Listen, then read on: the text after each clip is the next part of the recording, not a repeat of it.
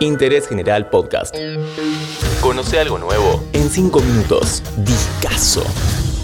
Hola, hola. Vamos con el primer álbum de una banda que en 2001 traía al mundo un nuevo sonido made in Nueva York. El debut de The Strokes le dio una vuelta al garage rock y creó un estilo propio que los hizo distinguirse y que se apropió una generación. Esa guitarrita, muchas veces llamada indie, es algo que hicieron grande ellos con el motivo de este podcast. Is This It? Ella cumple 20 años y es un discazo.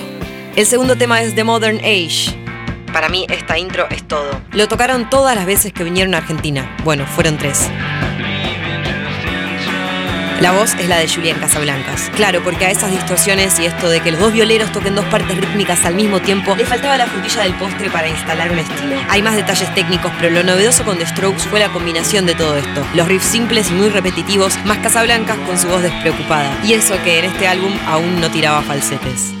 Mientras escuchamos Soma, te cuento que este disco fue grabado en un estudio súper básico en Manhattan, que estaba en un subsuelo y con un productor totalmente desconocido en ese entonces. Su nombre es Gordon Raphael. ¿Y viste cuando algo tiene que ser? Gordon los había conocido unos meses antes en un show y les había producido tres temas. Pero cuando la banda ya se había hecho bastante popular, el sello Rock Trade les puso como productor a un tipo mega conocido, el inglés Hill Norton, que había hecho un gran éxito con Pixies. Al empezar a grabar el disco, los Strokes citaron a Gordon para charlar y le dijeron, si nos decís que vos sos mejor productor que este, lo echamos y vamos con vos. Ahí Gordon cuenta que les contestó que no podía decirles que un tipo que nunca había vendido un solo disco era mejor que uno que ya vendió millones. Y así arrancaron a grabar con el tipo equivocado. Pero ya iniciadas las primeras sesiones, Julian lo llamó a Gordon por teléfono y le dijo, estoy asustado, pero ¿qué, qué pasa? No sabemos si podemos volver a recuperar nuestro sonido de vuelta. ¿Está bien si vamos a tu sótano y probamos grabar las tres canciones de vuelta? Una de esas tres era lo que escuchábamos, Barely Legal, donde podemos apreciar bastante esta batería bien cuadradita de Fabricio Moretti. Gordon alguna vez contó que intentó trabajar sobre la parte rítmica para que parezca más digital y que pasó mucho tiempo esculpiendo cada golpe, procesándolo para que sonara como una máquina.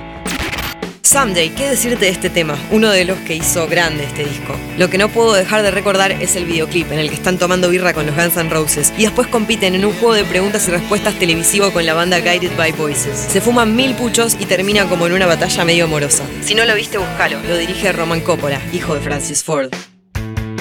Me copa mucho que hoy escuchás el último de Strokes, The New Abnormal, de 2020, y suena esto, suena The Strokes, 20 años después. De paso, te lo recomiendo. Escuchábamos Alone Together, y si hasta ahora no te diste cuenta al 100% de que este es un discazo, mira.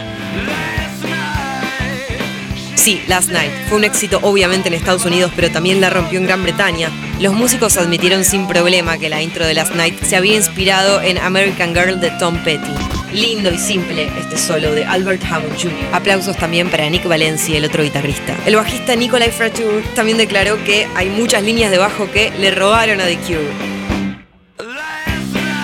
Para mencionar otra gran influencia de estos músicos que recién arrancaban con este álbum, Julian siempre fue fanático de The Velvet Underground. Discaso. Hard to Explain. Una canción que dice que no tenés que intentar entender todo. A veces las cosas son como son y vos no te preocupes tanto. En realidad, alguna vez Julian dijo que las letras no son en realidad tan importantes en sus canciones, que se le ocurrían buenas melodías y acordes y ahí le ponía letra. Tengamos en cuenta que este disco se grabó en menos de dos meses y que la mayoría de las canciones salieron de una sola toma porque Julian quería mantener esa eficiencia cruda. De hecho, solía improvisar e inventar en el momento. New York City Cops. También lo tocaron las tres veces que vinieron a Argentina. ¿Cómo olvidarme de ese tremendo show en Jeva en 2011, en el que abrieron con esta? Durante la grabación la banda se la pasaba en su bar favorito, 2A, que quedaba justo enfrente del estudio. De hecho, reproducían las canciones que acababan de grabar en el bar. Trying Your Luck, tema número 10. La tapa del disco es una foto tomada por el artista Colin Lane a su novia luego de salir de la ducha, y el guante negro que usa es porque de casualidad un productor de moda se la había olvidado en su departamento.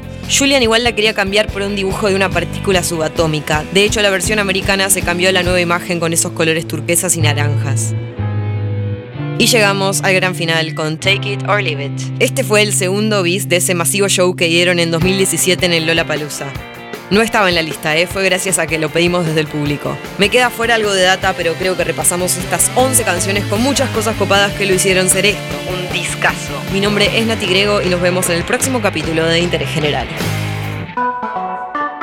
Interés General Podcast.